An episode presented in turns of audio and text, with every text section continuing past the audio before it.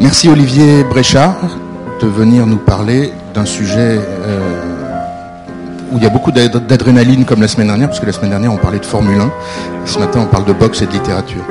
Olivier Bréchard est un spécialiste d'innovation dans l'éducation. Il a organisé un sommet qui s'appelle WISE, World Innovation Summit for Education, pendant cinq ans. Et aujourd'hui, il nous parle plutôt en tant que lecteur, passionné de littérature, et notamment de Blaise Sandrard.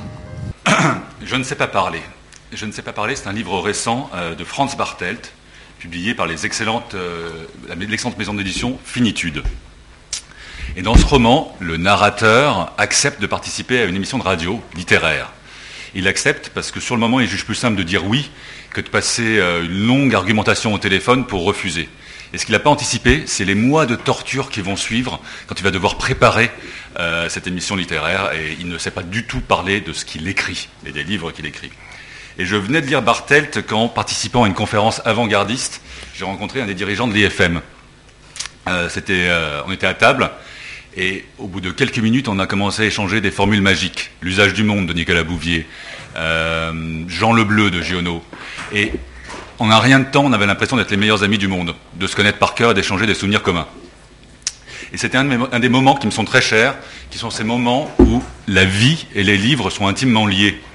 Euh, et cette conversation a une conséquence un peu inattendue, c'est que je me suis retrouvé invité euh, quelques jours plus tard à venir faire une conférence devant les étudiants de, l'IFM.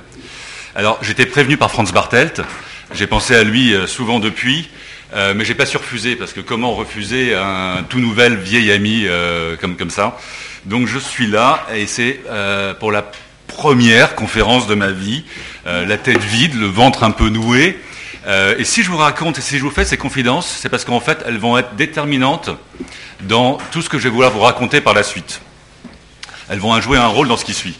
En fait, je vais vous parler de livres, bien sûr, euh, et des livres de Blaise Sandrard en particulier. Mais je vais aussi parler de moments intensément vécus, euh, d'amitié et des liens qui se tissent parfois entre les hommes grâce aux livres.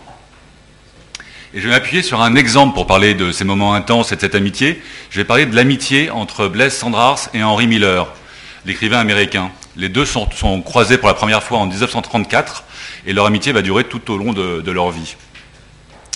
Et puis, cette histoire d'amitié entre Miller et Sandras, ça va être aussi l'occasion d'aborder un autre aspect de la vie de Sandras, qui sont ses rares qualités de découvreur de talent.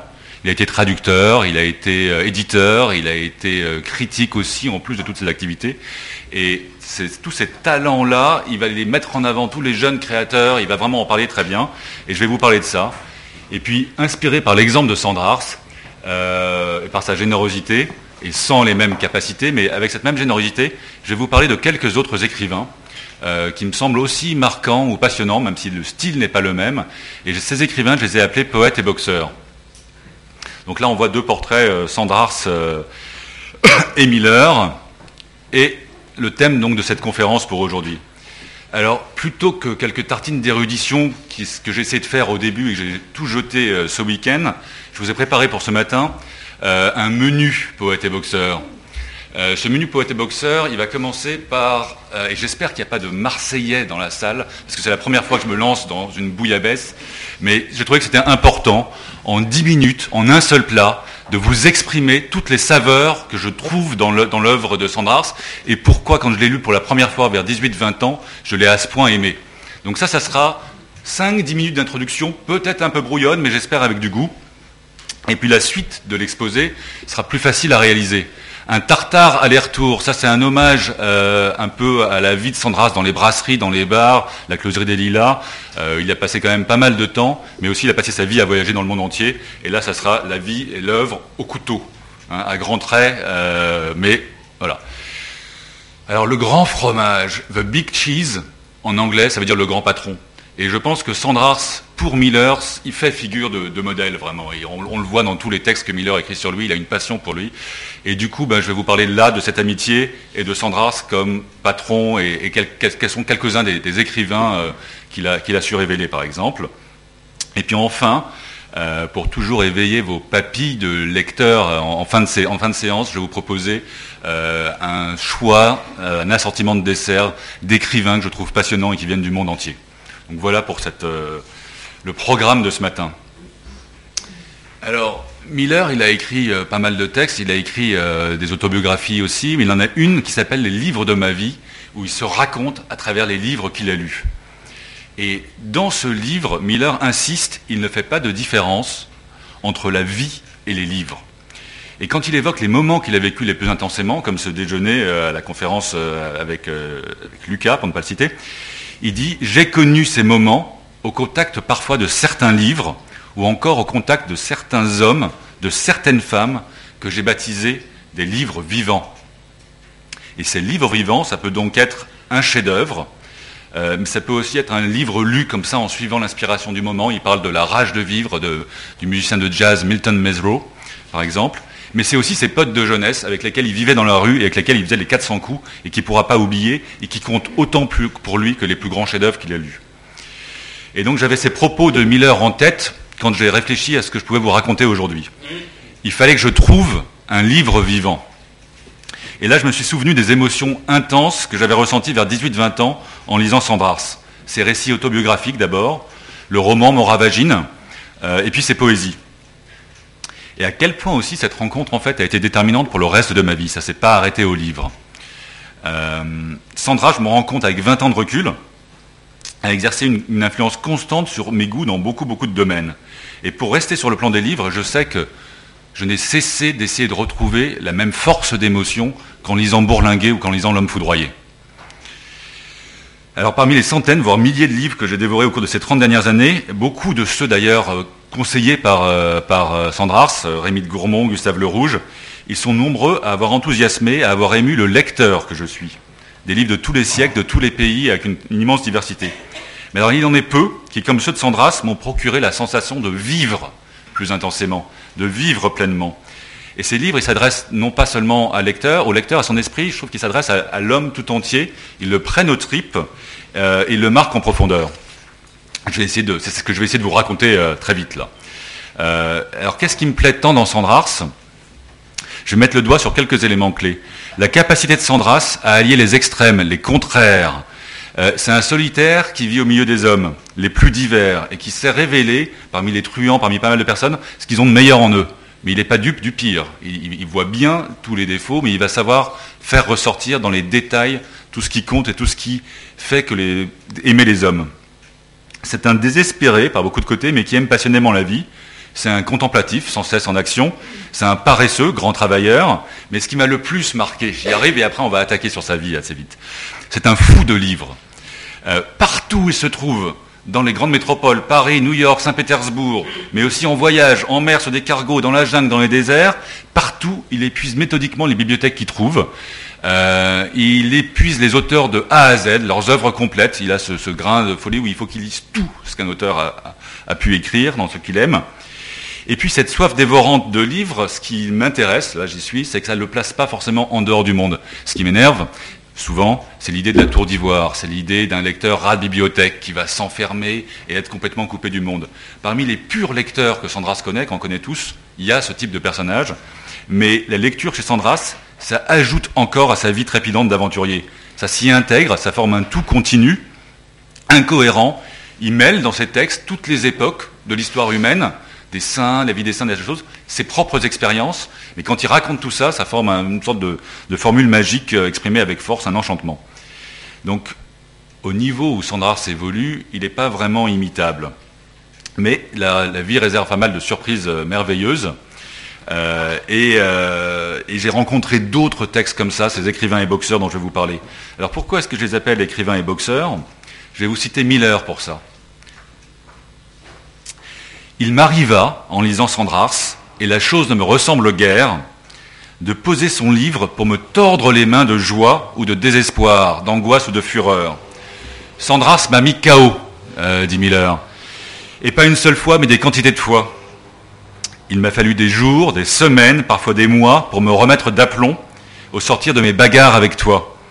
À des années de distance, si je pose la main là où tu m'as frappé, j'éprouve encore la douleur cuisante d'autrefois. Tu m'as battu et endolori, tu m'as laissé couvert de cicatrices, étourdi et ivre de coups. Donc c'est un des passages dans lesquels Miller parle de Sandra, euh, ça évoque le boxeur. Et d'ailleurs, ça a été entre autres en lisant Une nuit dans la forêt que Miller euh, ressent ces sentiments-là. Et Sandras, dans Une nuit dans la forêt, se compare au boxeur et son ombre, déchaîné et de sang-froid, qui tape dans le vide et s'étudie. Quelle virtuosité, quelle science, quel équilibre, quel calme dans l'accélération. Et Sandras rajoute, après, il faudrait savoir encaisser les coups avec la même tranquillité. Mais moi, je sais encaisser. C'est avec sérénité que je me féconde et que je me détruis, bref, que j'agis dans le monde. Donc cette idée de boxeur, elle est présente dans la lecture de Sandras, elle est présente dans ce qu'il raconte de lui-même. Il se compare un certain nombre de choses au brahman à rebours et au boxeur également. Donc voilà pour le titre de cette conférence. Et ce que je vous propose euh, tout de suite, ça va être de découvrir ces euh, écrivains, poètes et boxeurs, juste un aperçu avant de commencer sur la vie et l'œuvre. Alors là, c'est une fausse piste. Je l'ai présenté à ma femme, elle m'a dit présente pas ça, tu vas perdre tout le monde. C'était un copain de Sandra Arthur Cravan, neveu d'Oscar Wilde, boxeur réellement, poète. Il, se, faisait appeler dans sa revue maintenant le poète aux cheveux le plus court du monde, neveu d'Oscar Wilde et, poète et boxeur. C'est un mauvais exemple parce que autant il était provocateur, ils ont fait les 400 coups avec Sandra, ils ont pris des cuites phénoménales, provoqué des gens en duel comme Apollinaire, autant il ne représente pas le type de personnages dont j'aimerais vous parler aujourd'hui, qui sont des gens d'un courage immense devant la vie, euh, qui sont des gens qui vont avoir exercé à peu près tous les, métiers. Là, sur, sur cette image-là, euh, ils ont connu la prison, X guerre, euh, fréquenté à peu près tous les milieux, sillonné le monde entier. Donc voilà, je vous ai fait une sorte de petite galerie de portraits. C'est l'occasion pour moi de faire une première pause pour vous poser deux ou trois questions. Qui est-ce qui a lu Sandrars déjà et qui est-ce qui connaissait Sandrars? euh, avant aujourd'hui. Est-ce qu'on le lit toujours à l'école? Moi, j'ai été obligé de lire à l'école euh, l'or quand j'étais petit. Non, donc c'est pas lu à l'école. C'est euh, ok. Est-ce qu'il y a des livres qui vous ont particulièrement marqué? Est-ce que vous avez, parce que ça a été un vrai problème pour moi aujourd'hui de me dire, c'est quoi ces livres qui m'ont vraiment marqué? Ce sont lesquels? Est-ce que vous avez, vous, des livres qui vous ont absolument passionné ou qui vous marquent depuis des années? Je ne sais pas si vous nous donnez un ou deux exemples. moi, je sais pas, la promesse de l'aube. La promesse de l'aube D'accord. Euh, est-ce qu'il y a des auteurs, là, ou des écrivains, il y en a qui sont peu connus Il y en a des très connus, il y en a qui sont peu connus. Est-ce qu'il y en a que vous reconnaissez comme ça J'ai pas mis les noms volontairement. Euh, Il y a Hemingway avec ses grandes boxes, j'ai choisi cette photo-là. Il y a Joseph Kessel. Alors je vous fais Gorky en haut, Maxime Gorky en fait, euh, Jack London, Sandras lui-même, Henri de Montfred, Victor Serge, euh, George Orwell, je reviendrai sur eux plus tard, en fin de session en fait. Hein. George Orwell, Curzio Malaparte, j'ai fait un tour d'Europe un peu, Hemingway, pas. B. Traven, je ne connais même pas son vrai prénom, c'est lui qui a écrit Le Trésor de la Sierra Madre, par exemple. Absolument incroyable, mais sa vie est tellement inconnue, il s'est caché sous plein d'identités différentes. Euh, il était acteur aussi. À côté de Traven, donc il y a Joseph Kessel, Henry Miller. Là, c'est Panaït Istrati et Nikos Kazantzaki. Euh, quelqu'un de pas forcément aussi connu, la génération plus jeune, là, Jean Malaquet. Euh, Louis Calafert, assez, formidable, héritier, je pense, de Sandras et de Kessel. Euh, Jacques Yonnet, peu connu mais sublime. Et enfin, quelqu'un dont j'ai jamais trouvé de portrait, c'est Julien Blanc.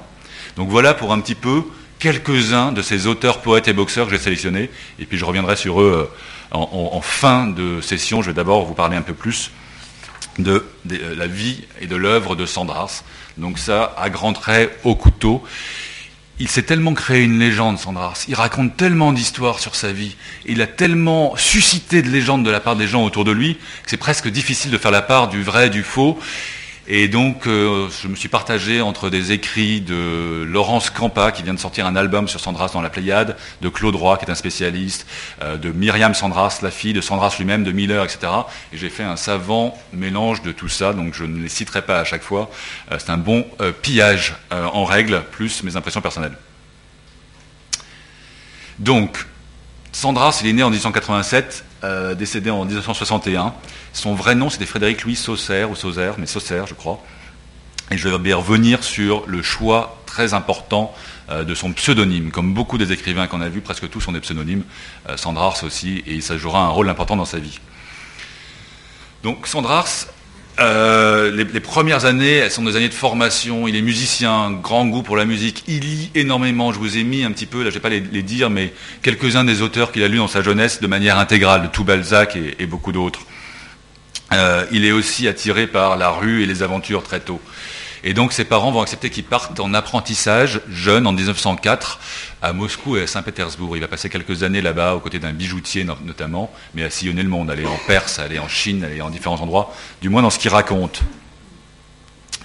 Et puis il revient en Suisse en 1907. C'est une période très agitée en Russie aussi, donc il voit pas mal de choses, des, extrêmes euh, dans, la Russie qu'il fréquente. Et bien sûr, il fréquente les bibliothèques, il lit comme un fou dans les bibliothèques aussi, tout en travaillant. Il revient en Suisse en 1907 et il va prendre des études de médecine, études de médecine qu'il va, abandonner. Puis en même temps, sous l'influence de Rémy de Gourmont, qui est un de ses maîtres, il va écrire ses premières poésies euh, à cette époque séquence, mais ça sera publié plus tard. Ce que je vais faire encore, j'ai essayé d'éviter de le faire trop souvent, mais je vais vous lire un passage de Sandras qui raconte ses années de jeunesse, parce qu'elle me semble assez bien résumer, synthétiser euh, l'esprit du personnage. Donc à l'époque, j'étais étudiant en médecine, mais j'étais plus souvent à Paris, à Londres, à Berlin, voire à Saint-Pétersbourg, où j'avais toujours un pied à terre, qu'à Berne, où j'avais pris mes inscriptions à la faculté. Et j'étais censé faire ma quatrième année de médecine. Tout m'intéressait, mais la vie indépendante que j'avais déjà menée depuis 1904 en Chine, en Perse, en Russie, le premier million que j'avais déjà euh, gagné dans le négoce de la bijouterie et que j'avais dépensé en voyage et dans euh, la vie nocturne des capitales, euh, mes aventures faisaient que je ne pouvais me plier à aucune discipline et que la vie universitaire et mes condisciples, malgré la présence dans les facultés d'un fort contingent de merveilleuses étudiantes russes, un essaim de filles enthousiastes dont beaucoup valaient la peine qu'on s'occupât d'elles, ce que je n'avais pas manqué de faire, m'ennuyaient à l'exception de la lecture, dont j'ai toujours été un assoiffé. Mais la lecture savante n'ajoutait qu'un nouveau désordre, un désordre de luxe, un désordre de l'esprit à ma vie désordonnée. Alors, ce qui m'intéresse beaucoup, quand j'en avais marre des cours, des grands livres qui ne se lisent qu'en dans la bibliothèque, des macabées, des amphis, des malades de l'hôpital, des examens, je faisais un plongeon dans les bas-fonds, où je prenais la mer. Mais j'emportais mes livres partout avec moi des livres que j'avais achetés dans le monde entier, dix caisses immenses et immensément lourdes que j'ai trimballées dans tous mes voyages durant des années. Donc voilà un peu, ça résume. Bas-fond, voyage, il prend la mer, il a le courage de monter sur des bateaux, des cargos, de sillonner le monde comme ça. Et voilà un petit peu ce qui résume ces années de formation, donc les études de médecine arrêtées, mais euh, tour du monde. En 1911, Freddy va rejoindre à New York Fela Poznanska. C'est une étudiante juive polonaise qu'il a rencontrée à Berne, qui va épouser et qui sera la mère de ses trois enfants. Et c'est à New York que va réellement commencer la vie de la, vraie naissance euh, du poète. Naissance et renaissance euh, en 1917 plus tard. Là, vous voyez deux portraits de Sandrars en jeune homme, en jeune poète, euh, et une phrase qui dit Je suis le premier de mon nom, puisque c'est moi qui l'ai inventé de toutes pièces. Donc à New York, Sandrars, il, est, il vit de manière misérable. Il a quasiment rien à manger, il a plus de quoi se payer même de tabac à fumer il passe tellement de temps à lire dans des grandes bibliothèques de New York qu'on lui a même réservé une chambre rien que pour lui, où le personnel de la librairie lui apporte des livres, il peut y passer nuit et jour. Et quand il n'est pas dans cette chambre de la librairie nationale à, New York, il se promène dans les rues, il erre, et il est marqué par le modernisme, la dureté, mais le modernisme aussi de, de, cette ville. Et puis un jour, comme ça, la nuit vagabonde, c'est la nuit de Pâques 1912, il rentre dans une église, et là on joue la création de Haydn, il s'assied, il écoute, il rentre chez lui, il se met à écrire, il écrit toute la nuit, et au petit matin, il raconte qu'il l'a fait d'un jet, il l'a pratiquement pas modifié en tout cas. Il a écrit son plus beau poème, le plus neuf, Les Pâques, qui deviendront les Pâques à New York. Et là, il est plus sûr de sa vocation de poète. Il va rentrer à Paris. Euh, mais pour l'occasion, en, se créant ce, ce, poème, il se crée aussi un pseudonyme. Là, il y a quelque chose vous ai mis là, mais grosso modo, Blaise Sandrars. Il y a la notion d'art, au début il a mis un T à la fin, puis il a changé pour un S. La notion de braise et de cendre. C'est l'idée du phénix, euh, l'idée du poète qui se consume en écrivant euh, et qui renaît de ses propres cendres en permanence. Et donc c'est aussi l'idée qu'il est vraiment le seul, unique, le premier de son nom, ce qui racontait un petit peu. Et puis c'est le début de la légende.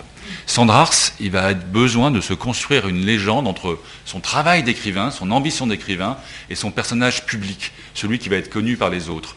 Et il se dit, euh, je me suis fait un nom nouveau, euh, visible comme une affiche bleue et rouge montée sur un échafaudage, derrière quoi on édifie des nouveautés des lendemains. Il va se cacher un peu derrière cette légende pour vraiment pouvoir écrire son œuvre tranquillement. Et donc des lecteurs vont le prendre au pied de la lettre, c'est vraiment une vie incroyable. D'autres iront plus profondément dans euh, ce qu'il écrit et ce qu'il veut dire vraiment. Il y a beaucoup de secrets, beaucoup de mystères dans ses œuvres. Voilà pour euh, la naissance du poète. Marc Claudroy raconte assez, bien, pardon, très bien d'ailleurs, c'est un grand spécialiste de l'œuvre de Sandras, c'est lui qui a publié les œuvres chez De Noël intégrale et dans la Pléiade, et il raconte assez bien ce, rôle de la légende et, du poète.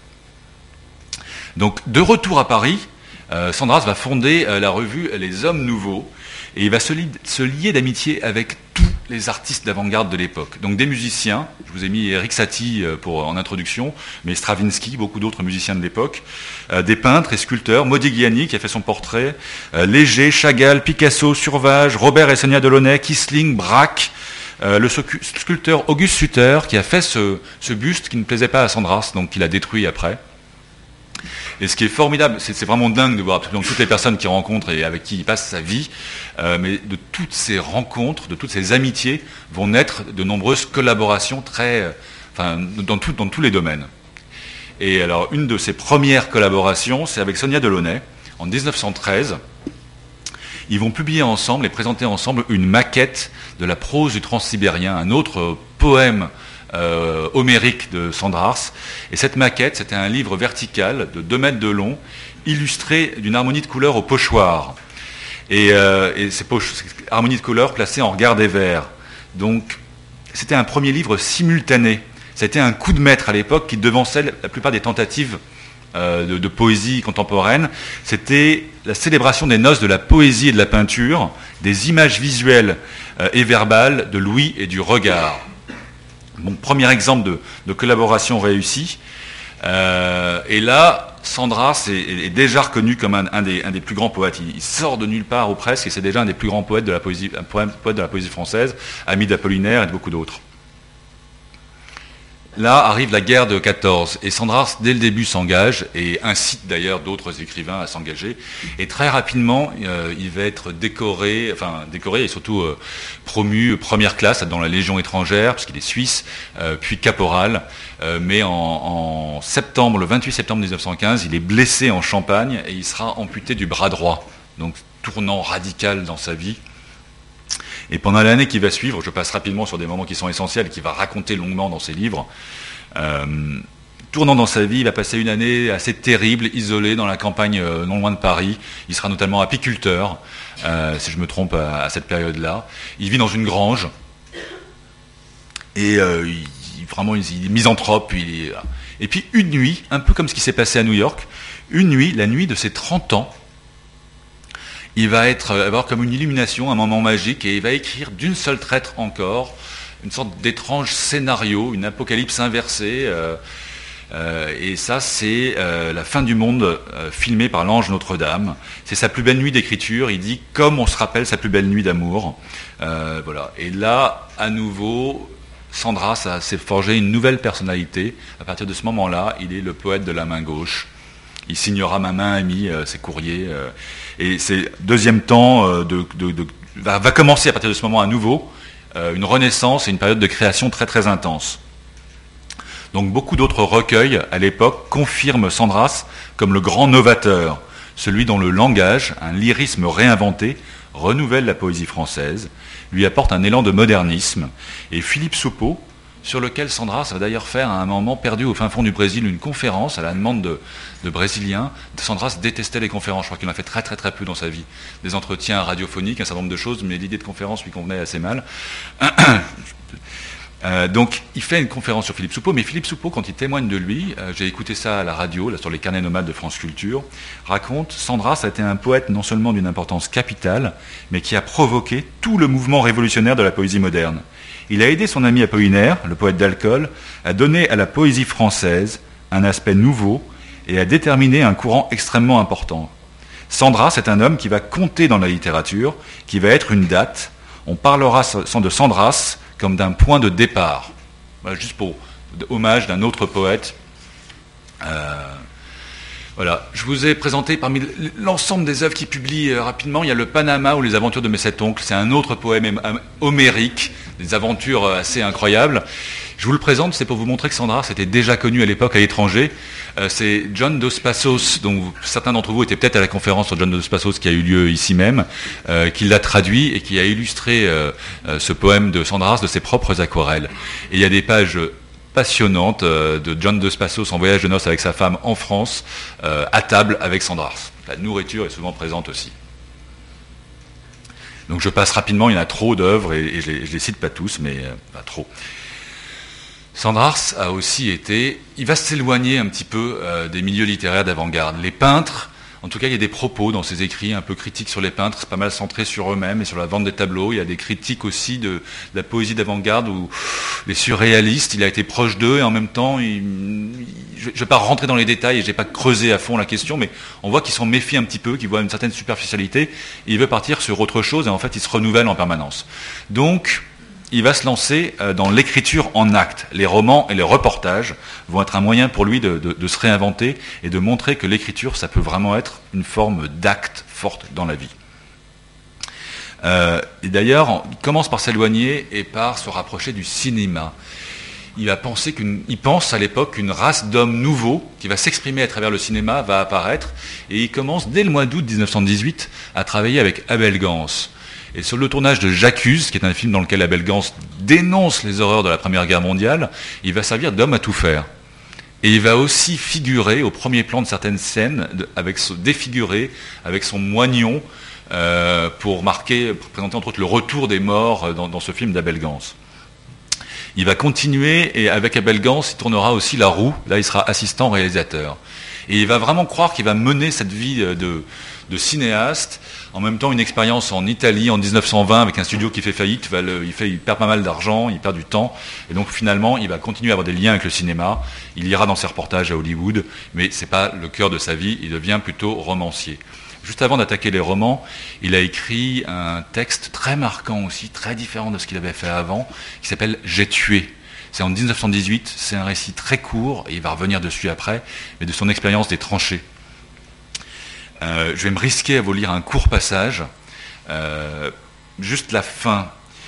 Il raconte J'ai bravé la torpille, le canon, les mines, le feu, les gaz, les mitrailleuses, toute la machinerie anonyme, démoniaque, systématique, aveugle. Je vais braver l'homme, mon semblable. Il a le couteau à la main et il dit Je saute sur mon antagoniste. Je lui porte un coup terrible. La tête est presque décollée. J'ai tué le Boche. J'étais plus vif et plus rapide que lui, plus direct. J'ai frappé le premier. J'ai le sens de la réalité, moi, poète. J'ai agi, j'ai tué, comme celui qui veut vivre.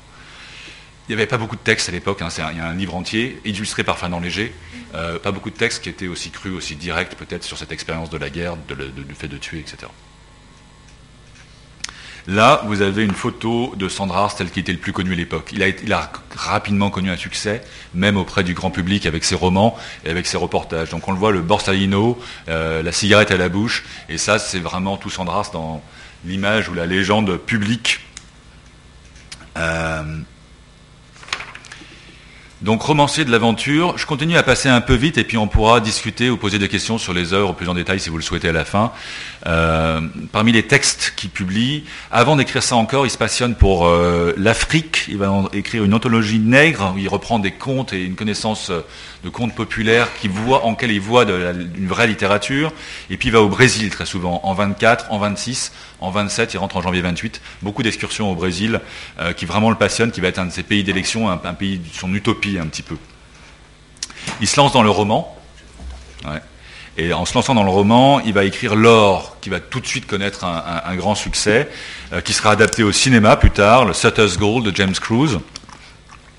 Euh, autre livre très marquant, c'est Moravagine. Moravagine, il l'a porté pendant une douzaine d'années pour l'écrire, et puis il va le porter tout au long de sa vie.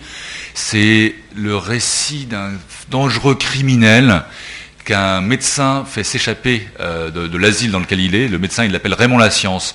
Raymond La Science était un copain de la bande, de, la bande à Bodo, euh, et, avec lequel Sandrars prenait des vers d'ailleurs des années plus tôt avant la Première Guerre mondiale. les deux, Moravagine et, Raymond La Science, vont errer à travers le monde et commettre un certain nombre de, meurtres. Le livre a été un choc. Quand je l'ai lu très très jeune, ça a été un choc. J'ai essayé de le relire là, j'avoue, alors que j'ai lu la plupart des autres bouquins dont je vais vous parler peut-être que j'ai eu plus de distance, j'y reviendrai, mais c'est énorme claque et ça s'inspire, enfin pour moi ça m'évoque des livres comme Les Chants de Maldoror de Lautréamont, euh, peut-être plus tard un Septentrion de Louis Calafert, une sorte de force incroyable, peut-être aussi le mystérieux docteur Cornelius, je ne sais pas si vous avez lu ça de Gustave Le Rouge, roman populaire, mais il se passe des tas de, choses monstrueuses dans ce roman-là. pas sur le style encore une fois. Moravagine, en fait, là, je vais être plus sérieux. Euh, c'est une œuvre clé pour Majeur. C'est pour, pour euh, Sandras, c'est vraiment son côté noir. Euh, c'est des choses qui lui permettent d'exprimer et de sortir toute une partie de son côté le plus noir à travers ce livre. Et il pensait que ce n'était que la préface qu'il avait écrit là, qu'il allait écrire les œuvres complètes de Moravagine, ce qu'il n'a pas fait plus tard. D'autres romans qui connaissent aussi le succès, Le plan de l'aiguille, Les confessions d'Agnac, euh, et puis, euh, et puis quelque chose qui est une vie romancée, la vie secrète de Jean Galmo. Euh, là, il s'adresse aux jeunes gens fatigués de littérature et il veut montrer que ce livre, c'est l'occasion de démontrer qu'un roman peut aussi être un acte, c'est ce que je vous disais. dans les années 30, Blaise Sandras va devenir grand reporter. Il va explorer les bas-fonds, il les connaît assez bien, donc il va sortir par exemple Panorama de la Pègre en 1935, euh, mais il va également euh, passer du temps à Hollywood en 1936, euh, Hollywood, la mecque du cinéma. il va faire un voyage inaugural du Normandie, le paquebot Normandie, mais alors que d'autres écrivains comme Colette sont invités et passent quand même pas mal de temps dans les salons en haut à discuter, il est dans les soutes, il était avec les machines, et ce qu'il raconte tous les jours qu'il envoie dans la presse, c'est son expérience avec les mécaniciens, avec ces machines formidables, etc. Donc un regard un peu différent euh, et toujours sur la modernité euh, euh, de, ce monde dans lequel il, évolue et, qui met en avant. Donc le reportage comme moyen de pratiquer une littérature en acte qu'il revendique et qui lui assure un revenu à une époque où l'inspiration peut-être lui fait un peu défaut. Et puis tous ces articles qu'il va publier, il les fait entrer dans son œuvre en les regroupant dans des histoires vraies, trois volumes, ou dans La vie dangereuse, publié en 1938. Henri Miller dit que Sandras est le type parfait du reporter parce que s'allie en lui les facultés du poète, du voyant et du prophète. Innovateur, initiateur, toujours prêt à rendre témoignage, il nous a appris à découvrir parmi nos contemporains les vrais pionniers, les vrais aventuriers, les vrais inventeurs. Je ne connais pas d'écrivain qui, plus que lui, ait su nous rendre cher le bel aujourd'hui. Alors, ces histoires de reportage, ils continuent euh, à, faire des rencontres incroyables. En 1945, Robert Doisneau, jeune photographe inconnu, va venir faire son portrait euh, dans sa maison d'Aix-en-Provence. Et euh, quelques années plus tard, ils vont publier ensemble le premier livre de Robert Doisneau avec les textes de Sandras, La banlieue de Paris la banlieue de Paris, là vous voyez quelques photos. Sandras, c'était un grand connaisseur de la banlieue. Pendant plus d'une douzaine d'années, il la sillonne dans tous les coins, euh, vivant plein d'expériences, étant ami avec euh, les gitans, étant ami avec toutes sortes de personnes dans, ces coins reculés. Euh, il la connaît par cœur, mais il disait, je n'ai jamais pensé à écrire un reportage sur ce sujet parce qu'à l'époque, dans les années 30 par exemple, ça n'intéressait personne. L'exode des Parisiens vers la banlieue était un sujet qui était un sujet d'argent pour les élus, pour les promoteurs, pour mais auquel les gens s'intéressaient pas tellement. Et bien quelques années plus tard, donc en 49, ça, ça a un démenti. Il publie un très beau livre avec euh, Douaneau sur la banlieue. Alors j'en arrive à, une dimension essentielle de l'œuvre de Sandrars, euh, qui sont ses mémoires. Mais lui-même, c'est les mémoires qui sont des mémoires, qui ne sont pas des mémoires.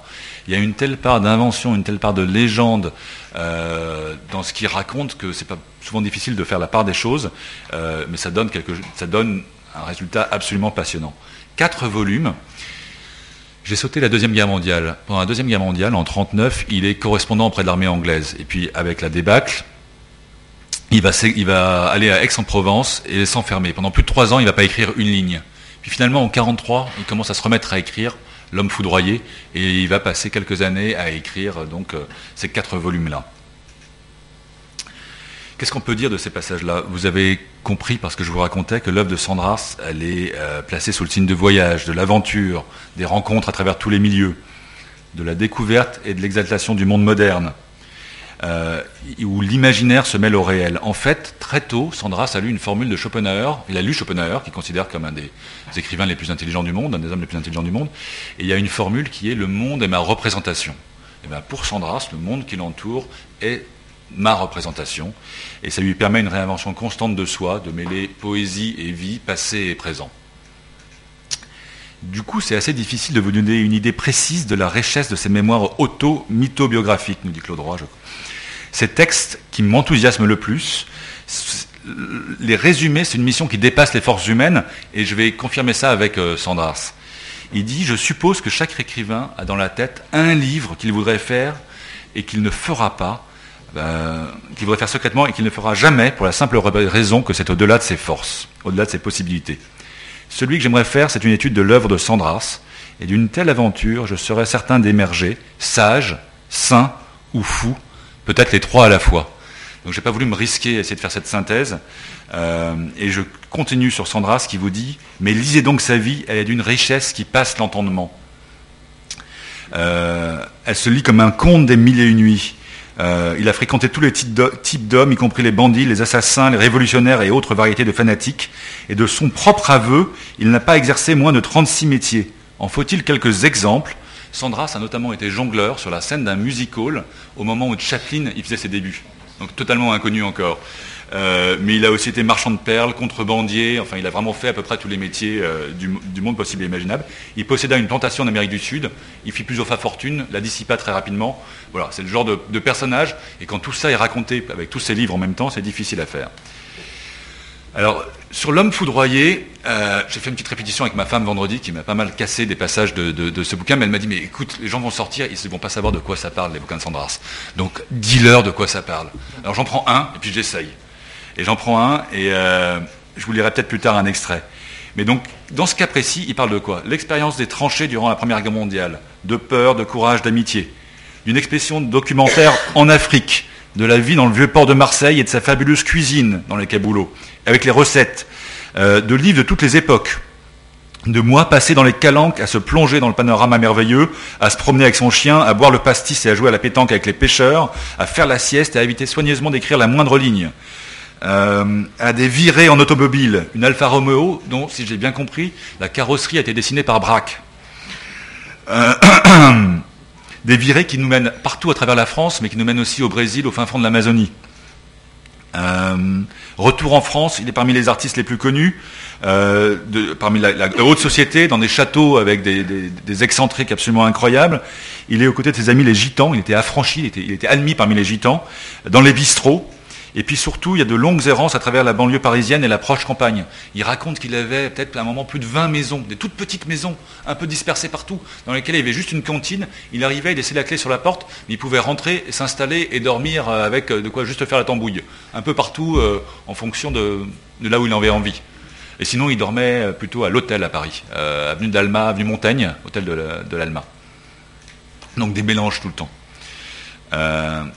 Voilà, donc ça, c'est ces quatre volumes, je ne peux pas vous les résumer, vous voyez, j'ai donné qu'une toute petite partie euh, de l'homme foudroyé, il passe un nombre de choses absolument incroyables, euh, et toujours sur un rythme effréné, et où les détails, les petits détails ont souvent une importance aussi euh, grande que les histoires géantes. donc la main coupée, la main coupée, il va s'attarder davantage encore sur l'expérience de la guerre, il raconte qu'il faut savoir aller jusqu'au bout, pour savoir ce dont les hommes sont capables, en bien, en mal, en intelligence, en conneries, et que de toute façon, la mort est au bout, que l'on triomphe ou que l'on succombe. Alors, bourlinguer. Euh, bourlinguer, c'est un mot qui est très très associé à, Blaise Sandras. Ce livre-là, je ne peux pas vous le résumer non plus, mais grosso modo, il se passe dans les ports, et dans les ports dans lesquels il a vécu. Donc on passe en revue Venise, Naples, La Corogne, qui était là où Picasso a pas mal vécu, donc il parle du père de Picasso, Bordeaux, Brest, Toulon, Anvers. À Anvers, là aussi, on croise des, amateurs de littérature fous, un petit bordel chez Julia dans lequel il va vivre euh, euh, pendant un bon moment, euh, une misère totale, puis la richesse. Enfin, il y, a des, à Gênes, à Rotterdam, à Hambourg, et enfin à Paris, qui considère comme un port de mer aussi. Donc là, c'est la vie des ports, et cette vie des ports et des voyages, et des choses comme ça. Très raccourci. Hein. Difficile. Le lotissement du ciel, dernier volume, où il va aussi bien évoquer des vies de saints qu'il passionne, et notamment Saint Cupertino, qui était pour lui le sein de l'aviation, euh, qui s'arrivait à voler en arrière. Parce que Sandra, avait une immense culture approfondie aussi euh, d'aspects de, la religion, de grande érudition, euh, passionné par le latin mystique de, de, de Gourmont. Et puis dans le lotissement du ciel, on est en 49, c'est quand même la guerre froide. Il y a eu la bombache pas longtemps avant. Donc c'est encore une fois un texte à destination de la jeunesse. Je voulais indiquer aux jeunes gens d'aujourd'hui qu'on les trompe que la vie n'est pas un dilemme et qu'entre les deux idéologies contraires entre lesquelles on les somme d'opter, il y a la vie, la vie avec ses contradictions bouleversantes et miraculeuses, la vie et ses possibilités illimitées, ses absurdités beaucoup plus réjouissantes que les idioties et les platitudes de la politique, et que c'est pour la vie qu'ils doivent opter, malgré l'attirance du suicide, individuel ou collectif, et de sa foudroyante logique scientifique. Il n'y a pas d'autre choix possible, vivre. Juste, ça c'était le prière d'insérer euh, du lotissement du ciel. Euh, en, me préparant pour vous, pour vous voir aujourd'hui, j'ai lu la correspondance entre Miller et Sandras. C'est passionnant parce que là, il n'y a, pas de, a pas de masque. Ils se parlent tous les deux, on les voit vivre tels qu'ils sont. Et ça dure sur une trentaine d'années, un peu moins. C'est passionnant. Il y a autre chose. Sur la fin de sa vie, Sandras a accepté de participer à des émissions littéraires. Et il y a une série d'entretiens avec le poète Michel Manol. Alors ça, c'est disponible en DVD, enfin en CD, euh, c'est disponible en livre, le, 15e volume euh, des œuvres complètes de, Sandras chez De Noël. C'est passionnant parce que là, c'est truculent et c'est vraiment des échanges sur tous les aspects de sa vie. Euh, voilà, c'est juste pour vous dire, il a aussi écrit énormément comme épistolier, beaucoup, beaucoup de courriers tous les jours, qui signait de ma main amie, et puis fait un certain nombre d'autres choses. J'en arrive sur, c'était très rapide et peut-être long aussi, mais euh, pour passer en vue la vie et l'œuvre de Sandras, quelques derniers renseignements biographiques, euh, sans rentrer dans le détail. Tout au long de sa vie, dès 1917, Sandras a rencontré euh, une comédienne pour qui il va avoir une sorte de, passion et qui est Raymond du Château. Donc en 49, il aura divorcé. En 49, il épouse Raymond du Château. Je crois que c'est un mariage blanc. Ils, se connaissent depuis très longtemps. Ils vont vivre ensemble, mais et puis, donc, les collaborations à la radiodiffusion française pendant cette période-là. En 1956, il va écrire son dernier roman, Emmène-moi au bout du monde. Et enfin, il mourra après quelques années de maladie le, 21 janvier 1961. Donc, je vous ai fait un petit tour d'horizon euh, trop rapide de la vie et l'œuvre de Sandras. Comme promis, j'aimerais vous dire un mot maintenant de Sandras comme découvreur de talent. Je ne vais pas y passer des heures non plus, mais Blaise Sandras était traducteur, il a été éditeur, il a aussi écrit des critiques et j'en lirai une tout à l'heure. Selon Henri Miller, toujours, Blaise a le talent, la grâce innée de faire les premiers pas. Qu'il s'agisse d'un criminel, d'un saint, d'un homme de génie ou d'un débutant plein de promesses, Sandras est le premier à le découvrir, à le lancer, à l'aider de la manière même que celui-ci souhaite le plus secrètement. Donc il a notamment été, dans les, je retourne en arrière, dès les années 1918, euh, il était éditeur aux éditions de la Sirène. Il a continué des activités d'éditeur tout au long de sa vie. Mais aux éditions de la Sirène, avec Cocteau, il co-dirigeait ces, éditions. Voilà un petit peu quelques-uns des textes qu'il publie. François Villon, il avait toujours dans sa poche un recueil des testaments de, Villon, enfin les, œuvres de, Villon dans sa poche. Nerval, qu'il adore, Baudelaire, Pau, Lautréamont, Mallarmé, Raymond Radiguet, magnifique et les mémoires de Casanova, ce livre immortel, sans style, sans grammaire et sans conviction, qui doit tout au tempérament de son auteur, à son amour de la vie, au plaisir d'écrire. Donc cette sélection de textes d'écrivains, ça en dit long sur une personnalité aussi, sur, la, sur le personnage de l'écrivain, ce qui choisit. Et puis comme il était un précurseur dans tous les domaines, tous les textes publiés à la Sirène, aujourd'hui par Sandras, aujourd'hui c'est vraiment des œuvres de collection. Je passe vite. Quelques mots sur Sandras traducteur. Eh ben, un des livres qu'il a traduit, par exemple, c'est euh, Hors la loi. C'était Through the Shadows with O. Henry de, de Al Jennings. Al Jennings, c'est un personnage de légende aussi, puisque c'était un braqueur de train avec euh, chapeau de cow-boy, euh, colt, et il a attaqué des trains pendant une partie de sa vie, etc. Il s'est retrouvé en prison, euh, et les deux se rencontrent dans les années 30 à Hollywood. Et ils vont tellement sympathiser, Sandra va traduire ce récit de la vie de, Al Jennings, et Al Jennings va lui donner un de ses deux pistolets mythiques, en signe d'amitié, en signe quand même de confiance. Le type s'en était jamais séparé, c'était un vieux petit bonhomme qui lui montre comment s'en sert, et qui lui offre un de ses deux flingues. Voilà, c'était des anecdotes, mais et puis, il va enfin trouver un livre sur le Brésil qu'il a envie de traduire, c'est Forêt Vierge de Ferrara de Castro. Et j'essaye encore de vous lire un tout petit passage sur pourquoi Sandras l'a choisi. Ce qui a fait l'immense succès de A Selva, Forêt Vierge, c'est sa profonde humanité, sa véracité, les détails vécus qu'il rapporte, ses observations, ses notations aiguës et dépouillées sur la vie des pauvres sirengueros, c'était ceux qui cultivaient les caoutchoucs, qui récoltaient le latex, une absence totale de commentaires qui laisse agir le fait directement sur le lecteur, et une fidélité de parole scrupuleuse dans les propos, ce qui fait que le moindre dialogue entre ces gens simples, de couleur, primitifs, perdus au fin fond des bois, émeut, touche le cœur et est entendu. c'était ce choix par Sandras d'un livre à traduire, cette humanité et ce côté direct qui va au cœur, c'était pour vous raconter un petit peu ça. J'en arrive à un moment qui est particulièrement haut en couleur, euh, la rencontre entre Sandras et Miller et, quelques-uns de leurs échanges. Miller va envoyer un, exemplaire du Tropique du cancer à Sandras le 26 novembre 1934. Il a écrit ce livre, il est totalement inconnu, il a une quarantaine d'années, euh, il a plutôt une vie d'échec et d'incertitude, il vit plutôt dans la misère à Paris, et le livre envoyé, personne n'en parle. Il l'envoie à Sandras avec un petit mot en disant qu'il espère que Sandras aimera et il y trouvera une petite référence à Moravagine. En fait, Sandras parle pas mal de Moravagine dans le Tropique du cancer. Euh, et quand Sandras lit le roman, au lieu de lui répondre ou d'écrire un article, il décide d'aller rencontrer Miller tout de suite. Et donc, un soir de décembre, le 14 décembre 1934, euh, il se rend à la Villa Sera où habite Miller. Et cette rencontre va être un moment initiatique dans la carrière de Miller. Ça va lui faire peur. Peur pardon. Euh, il a sur son talent des grands doutes, bien ancrés dans son esprit. Et Sandras lui reconnaît un génie artistique qui l'intimide et qui l'effraie. Et Miller raconte à Naïs Nin sa première visite de Sandras, qu'il emmène dîner au restaurant des Fleurs, rue des Abbesses à Montmartre. M'a demandé si j'aimais manger. Bah, certainement. Il répétait sans cesse que j'étais dans la plus pure tradition, celle de Rabelais. J'avais des tripes. Ce que j'aimais surtout, c'est qu'il comprenait que je connaissais très bien les rues. Dit qu'il n'avait jamais lu un livre d'un Américain ou de n'importe quel étranger qui pouvait se comparer là-dessus au mien. Pas de chiquet. Il dit qu'il parcourt les rues du matin au soir. Il a horreur d'écrire, mais c'est quand même un grand travailleur. Un travailleur formidable. C'est un homme véritable, croyez-moi. Cette importance, je pense pour Miller, pour Sandras et quelques autres, de l'école de la rue dans la formation. Dans le fait que tout ce qui se passe dans la rue, tout ce qu'ils y découvrent, tout ce qu'ils arrivent à raconter, ça c'est clé, et que le reste n'est que littérature et mensonge, en quelque sorte. Je trouve ça intéressant. Euh, je vais donner un autre témoignage. Alfred Perles, qui était un ami de Miller avec lequel il habite à l'époque. Là, il y a un petit livre qui s'appelle Jour tranquille à Clichy, euh, qui raconte cette vie dans Paris à l'époque de Miller et de ses potes, et ça vaut vraiment le coup aussi. Euh, un jour où les fonds étaient bas et où nous nous demandions comment nous allions manger, un manchot fit son entrée dans l'atelier.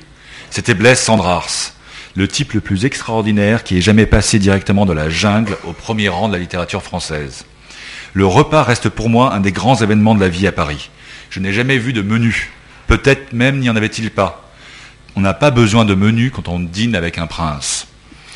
Et toute mon attention était absorbée par ce personnage inoubliable, Blaise Sandras. Sandras, conteur formidable et de la même nature que Miller. Même enthousiasme et même exubérance. Ils étaient aussi bavards l'un que l'autre, avec avantage du côté de Sandras. Et donc le goût de la rue va les entraîner toute la nuit à marcher dans Paris euh, ce soir-là. Et maintenant, qu'est-ce que dit Sandras dans les jours qui suivent? Qu'est-ce qu'écrit Sandras dans la revue Orbe dans les jours qui suivent sur l'œuvre de Miller? J'ai presque terminé sur ces, grands passages, mais un écrivain américain nous est né, Miller, qui vient d'écrire son premier livre, qui vient de publier son premier livre à Paris, livre royal, livre atroce, exactement le genre de livre que j'aime le plus le livre d'un étranger qui débarque à Paris, qui s'y perd et qui y perd pied. Un Américain qui a fait des plongeons dans les bas-fonds, qui se raccroche à des putains, à des ivrognes dans tous les quartiers. Un inconnu qui recherche et qui fuit les noctambules de Montparnasse et de Montmartre, qui écoute leurs histoires et qui leur rend compte et qui se sauve chancelant. Un homme souvent ivre, oui, mais plus souvent encore en proie au vertige de la faim, car ce vagabond erre durant six ans tourne en rond durant six ans dans les rues de la capitale, comme un pauvre Saint-Labre dans la Rome du XVIIIe siècle. Saint-Labre, c'est euh, le vagabond de Dieu. ce livre, par sa façon d'exposer les êtres et les choses et de dire crûment leurs faits aux gens, ce livre est profondément de chez nous. Et Henri Miller, un des nôtres, d'esprit, d'écriture, de puissance et de don. Une dernière anecdote sur euh, leur rencontre, et pour renouer un petit peu avec le début de la conversation, c'est euh, Sandras, un an plus tard, rencontre Miller qui n'a pas mangé depuis plusieurs jours. Euh, et Miller, ça même plus depuis combien de temps, donc il est vraiment tout pauvre, parasé, euh, épuisé. Sandras sort d'un petit bistrot du côté du Mont Tabor, où il a pris euh, un coup de blanc et un peu de pâte, une tranche de pâté. Et il parle avec Sandras, il voit bien que ça va pas, il dit dans ces cas-là, les bonnes paroles ne servent à rien. Je pris donc Miller par le bras et m'en retournai au bistrot. Je demandai au patron de nous amener un litre et une cuvette, ce qu'il fit. Alors j'ai assisté à un exploit que je ne croyais pas possible méthodiquement, comme une machine à mastiquer, tranche après tranche, Miller a mangé toute la cuvette de pâté, peut-être 4 kilos. Il a dû prendre en même temps 4 ou 5 litres d'Anjou. Il avait à cette époque l'estomac merveilleux du crève-la-faim, capable de se lester pour une semaine et de jeûner ensuite autant. C'était un gars. De la même manière que, Miller dit de, Sandra, c'était un type. Je pense qu'il y avait une amitié. Alors je ne vais pas vous lire l'ensemble de la correspondance entre les deux pendant quelques années, mais voilà un petit peu la nature de leur relation, ce côté vie intensément vécu et ce côté vie et relation forgées sur des livres. C'est quand même par leur lecture mutuelle qu'ils vont devenir aussi amis. Alors j'en arrive et je vais le faire juste un passage en revue, alors très vite. Je ne vais pas le faire aujourd'hui. Panorama d'autres poètes et boxeurs puisque vous êtes en cours, j'ai trouvé que les, mes universités de Gorky très utiles. C'est des universités qui se passent exclusivement dans la rue, sur les quais, les docks, etc. Et une approche assez intéressante de l'apprentissage. Son livre Enfance est très beau aussi. il y en a plein d'autres, mais voilà pour donner des exemples, je passe vite. Toujours dans les années de formation, un Jack London, il est connu pour Cro-Blanc, il est connu pour un certain nombre de bouquins. Un livre qui s'appelle La Route, où à 18 ans, il est clochard, robot. Il sillonne les États-Unis en sautant sur les trains avec les autres clochards. C'est une épopée, je trouve, assez magique. Et puis, par exemple, comme reporter, London, il va aller à Londres en 1903, à la grande époque de l'Empire britannique, et il est dans le East End de Londres. Et là, il est plongé au milieu d'une misère noire, comme j'en ai rarement vu, même en passant euh, neuf mois à Calcutta, par exemple. Ce qu'il raconte, ça ressemble euh, le cœur de Londres à cette époque-là, sur la misère, la faim, euh, les maladies, il est absolument effroyable. Il y a Martin Eden, son autobiographie, un, roman un peu autobiographique, beaucoup d'autres textes, mais je voulais juste vous souligner deux textes que je n'ai pas connus tout de suite de London. Curzio Malaparte, qui a été un, ami de Sandra Ars aussi, euh, là c'est Caput et La Peau sont deux témoignages monstrueux euh, sur la Deuxième Guerre mondiale. Euh, Caput, euh, Malaparte, est du côté des Allemands comme reporter sur le front dans le, nord de l'Europe et il assiste à des scènes absolument monstrueuses, des massacres, pogroms, etc. Mais il le raconte avec une, précision, une acuité de détail assez incroyable. Et puis il va accompagner les Américains dans le débarquement à Naples. Et là, la plongée avec Curzio Malaparte dans les rues de Naples en 44-45, c'est quelque chose, jusqu'à la libération de Rome. Je, passe trop trop vite sur tout ça. Kessel, je ne le présente pas, c'est quelqu'un que je lis euh, au fil du temps. Il y a énormément d'œuvres, de romans, de, reportages. Euh, euh, commencé vers 12 ans, je crois, avec les Cavaliers, ou qui est en Afghanistan, et c'est quelqu'un qu'on ne lâche pas euh, depuis.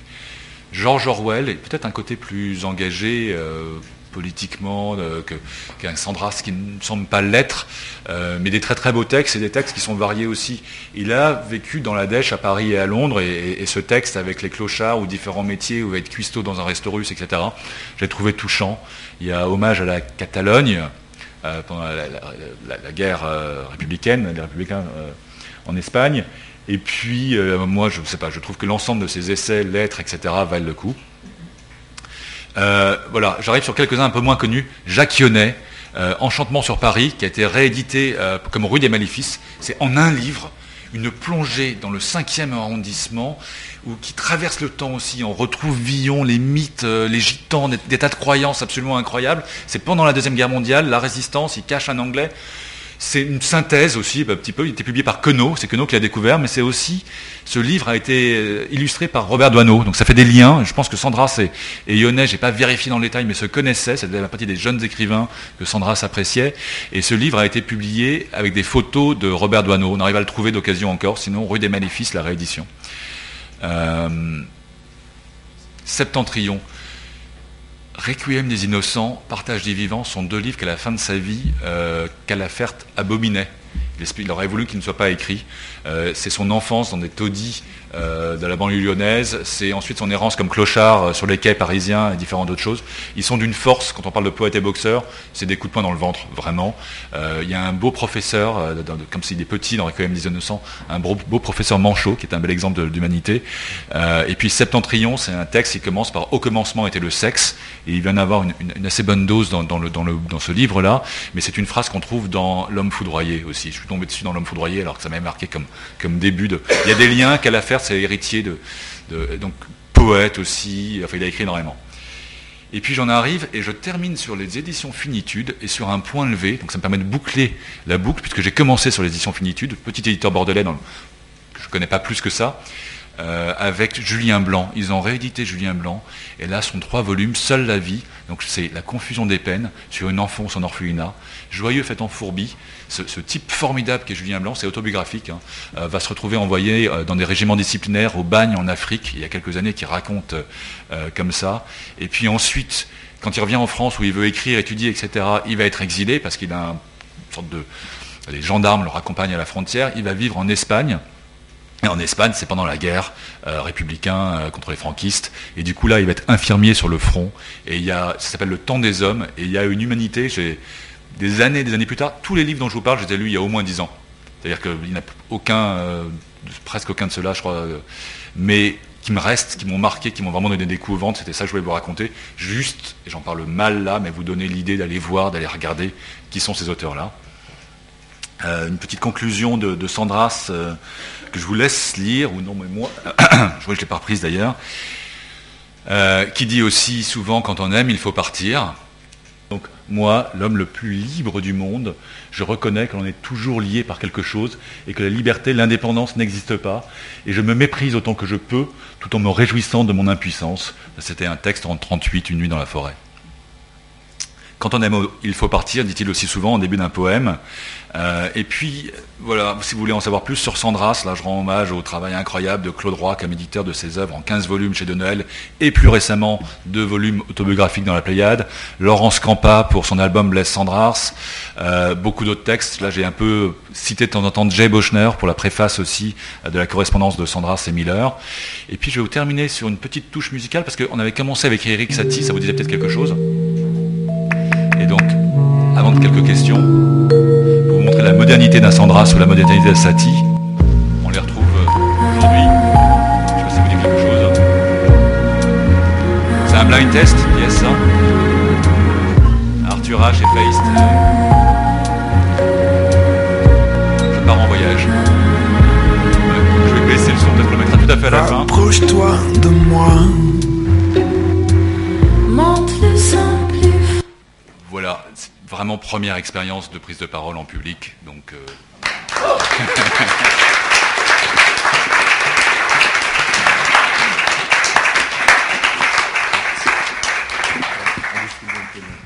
Est-ce qu'il y a des questions, s'il vous plaît?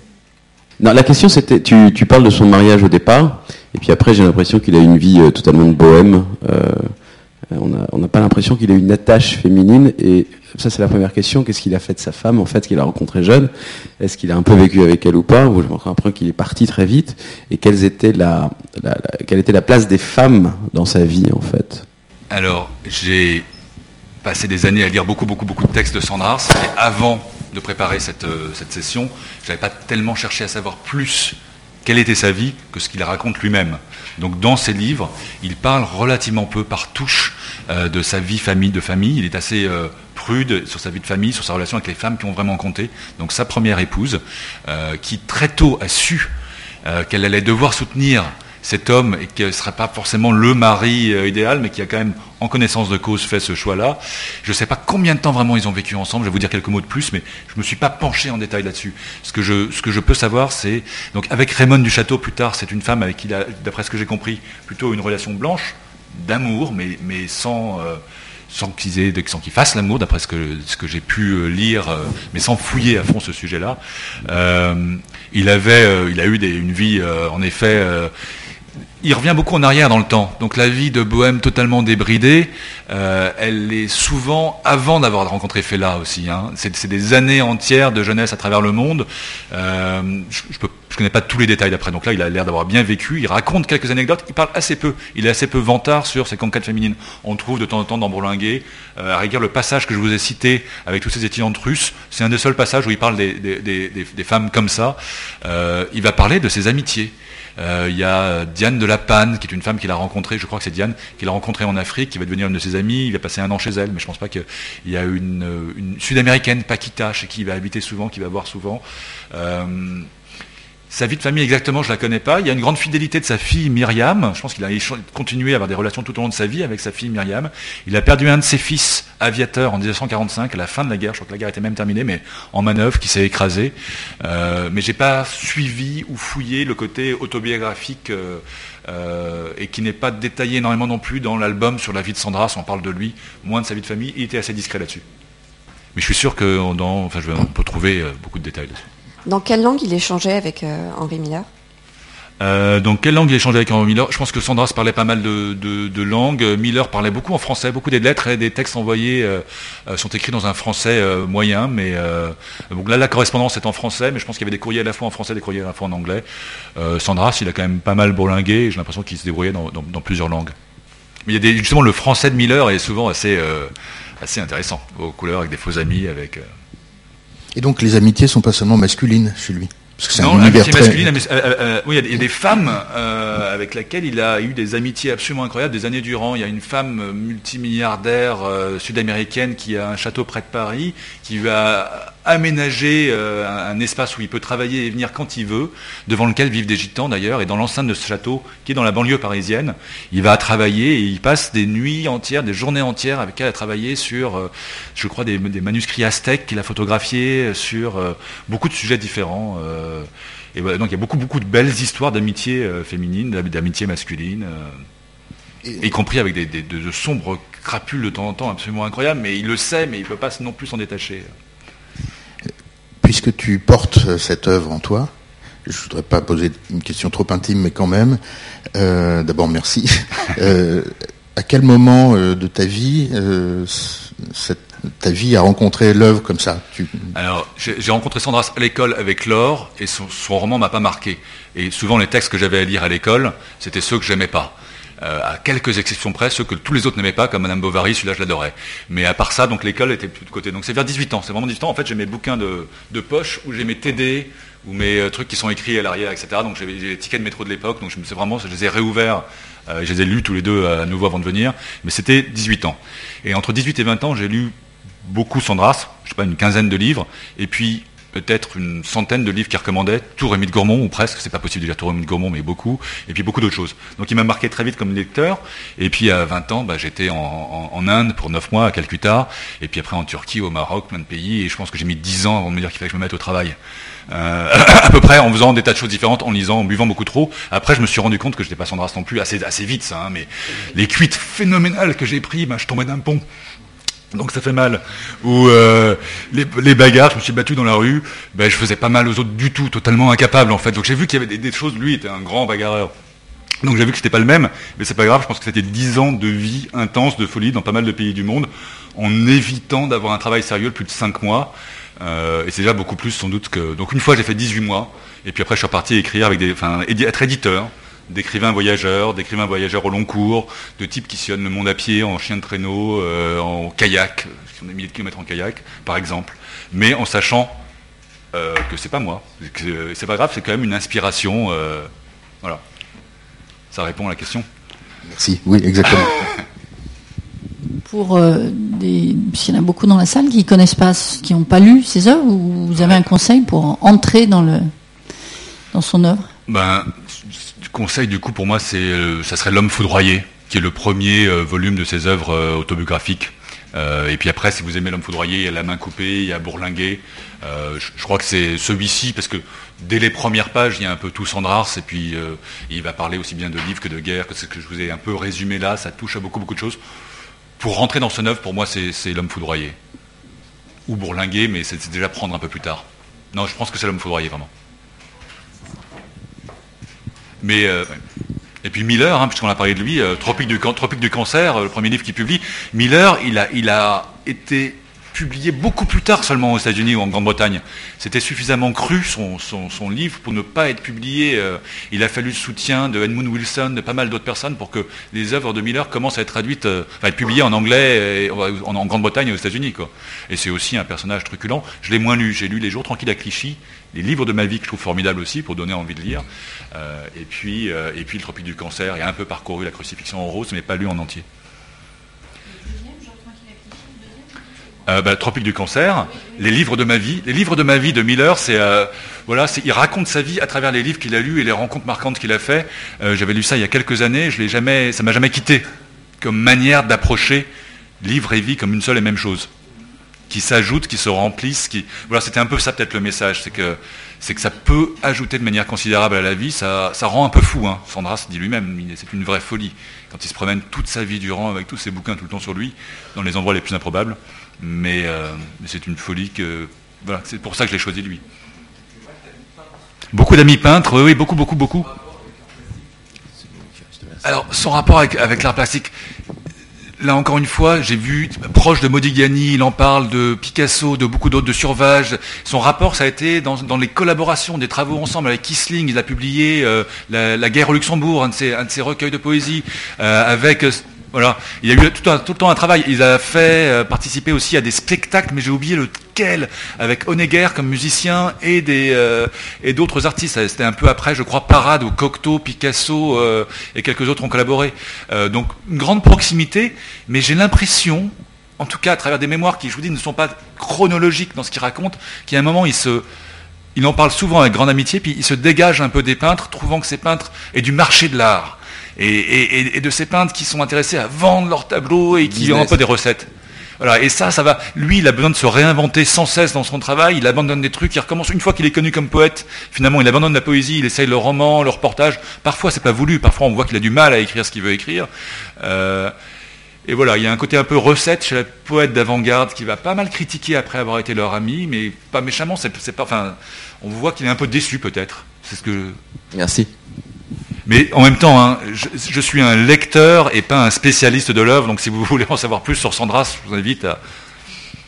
Eh bien, écoutez, ce que j'ai lu comme, élément de biographie, c'est dans l'album de la Pléiade qui est publié l'année dernière, Laurence Campa, ça raconte assez bien pas mal de choses, mais c'est pas détaillé. Myriam Sandrars, la fille de, de, de Sandras, a donc écrit un texte euh, sur sa biographie, je pense. Claude Roy, euh, il a publié ses œuvres et il a écrit un livre qui s'appelle Dans l'atelier de Blaise Sandrars, euh, que je me suis promis de lire prochainement, mais que je n'avais pas lu non plus. J'ai lu beaucoup, beaucoup pour la conférence et ça risquait d'être trop d'extraits, trop de passages, donc j'ai voulu essayer de garder un peu aussi de la spontanéité du lecteur de 18-20 ans, que j'essaie de rafraîchir un peu simplement. Donc je le lirai en revanche, mais et en fait, beaucoup d'écrivains que je lis, je me plonge dans leur œuvre de A à Z, mais je vais pas lire des infos sur leur, biographie. Euh. Ah, il, y a sans doute des choses. Ce que j'ai vu, c'est Myriam Sandras, Claude Roy a sans doute écrit pas mal de choses. Laurence Campa, c'est bien, c'est un, beau récit. Mais il y a vraiment cette idée, quand on m'a demandé d'écrire, quand euh, Lucas m'a proposé de parler d'un écrivain de mon choix, pendant un mois, je me suis dit, euh, c'est totalement impossible, je peux pas en choisir un. Et puis un, un jour, c'est venu en me disant, tiens, le, le- le- finalement, lequel m'a marqué comme ça, c'est ce côté? Il y a aussi un rapport intéressant, enfin, comme vous le dites, et c'est sans doute pour la raison pour laquelle vous avez choisi Sandrar, c'est un, un personnage euh, très éclectique. Il a été aussi grand amateur de jazz. Mhm. Et euh, vous n'avez pas tellement parlé de son style. Vous avez plus parlé euh, voilà, de, de- de toutes ses aventures, mais il y a un style vraiment propre à, à Sandrars. Et euh, il a aussi passé beaucoup de temps sur des bateaux, comme vous l'avez raconté, où il s'ennuyait, où la mer était plate et le ciel était plat. Et, et les, monochromes. Et il a écrit sur le jazz euh, euh, la manière dont il avait tapé à sa machine à écrire, sur sa Ouais. machine à écrire et le rythme qu'il avait euh, instauré sur euh, dans un endroit où tout était monochrome et, et sans bruit, euh, où le roulis euh, du cargo était le seul euh, le seul élément de, de, de diversion. C'est vrai que ce, les, les poèmes du carnet du bout du monde, c'est quelque chose bon qui vous auriez pas pu parler de tout, mais le style propre à, à Sandrar, c'est notamment la musicalité, c'est quelque chose de très important. Alors, je vous remercie pour cette précision. Il était musicien au, départ aussi, ça en effet, ça, l'habite tout au long de sa vie. Je crois que, contrairement à vous, j'ai pas osé aller même jusqu'aux commentaires, mais c'est- essentiel. Quand on parle d'un écrivain, c'est pas tellement les histoires ou sa vie qui compte, c'est va être le style. Mais ce que j'essaie de faire finalement, c'est de vous donner envie d'aller voir et d'aller lire. Et je n'ai pas osé euh, me prononcer euh, sur son style, alors que bien entendu, c'est clé, c'est quelque chose qui marque son rythme dans ses poésies. Et la, poésie, c'est pas forcément toujours facile à lire. Et j'avais lu pas mal de poètes avant de lire Sandras, mais avec Sandras, je suis vraiment rentré dedans et j'ai été lire beaucoup d'autres poètes. Et ce rythme est là, la musicalité est là, et c'est un oubli énorme de ma part dans, cette conférence. Donc je vous remercie. Et en même temps, c'était de, commencer à, à les toucher jusqu'à parler du style était quelque chose qui m'intimidait pour, pour cette première. Euh, alors que c'est du coup, peut-être euh, relire le, la prose du transsibérien. La prose du transsibérien. Euh, là, je vous ai aussi apporté mm. les recueils de poésie. Ils sont, euh, mais ouais, Oui, pardon, pour, pour rentrer dans Sandrars, c'est les, deux côtés en plus qui me touchent le plus, les autobiographies, l'homme foudroyé, et puis, et, puis ces, et puis ces textes de poésie vraiment. Hein. Donc il y a deux petits recueils du monde entier, euh, au cœur du monde, euh, qui sont publiés dans les poésies Gallimard, mais sinon vous pouvez prendre séparément la prose du transsibérien, euh, le Panama ou les aventures de mes sept oncles, enfin il y en a beaucoup, beaucoup, beaucoup. Il y a une dernière histoire qui était amusante, c'est un recueil qui s'appelle Kodak, un recueil de poésie. Il est donc euh, documentaire et Kodak. Sandras était déjà connu comme un des grands poètes contemporains. Et il a fait ce recueil, il l'a dit à personne, il l'avoue dans L'homme foudroyé des années plus tard, en faisant juste des copier et coller de passages euh, d'écrivains amis. Je ne sais plus si c'est exclusivement Gustave Le Rouge, qui était perçu comme un romancier populaire, ou si c'est Gustave Le Rouge euh, et un autre. Euh, mais en tout cas, il a fait ce recueil de poésie signé de Sandrars, et que seulement des années et des années plus tard, euh, reconnu qu'en fait ce n'était qu'un copier-coller, en quelque sorte, réagencé de phrases prises dans l'œuvre de son ami Gustave Le Rouge. Moi, c'était. Euh... Et j'avais failli faire la même chose là, en faisant que du copier-coller. J'ajouterais juste euh, une, chose, un, auteur que je mettrais dans la liste personnellement, qui est Kerouac, Jack Kerouac. Sans qu'il y ait aucun lien direct entre les deux, mais Alors, en ce qui me concerne, un des auteurs pour lequel j'ai séché des cours à une époque et qui me alors j'ai un peu triché. Je crois qu'on avait, on avait parlé de Kerouac dans notre déjeuner et moi j'ai parlé de la route de Jack London et pas de sur la route de Kerouac. Personnellement, voilà, c'est plus une préférence pour. Euh, donc, euh, merci, merci beaucoup. Euh, merci Olivier. à vous pour le passage.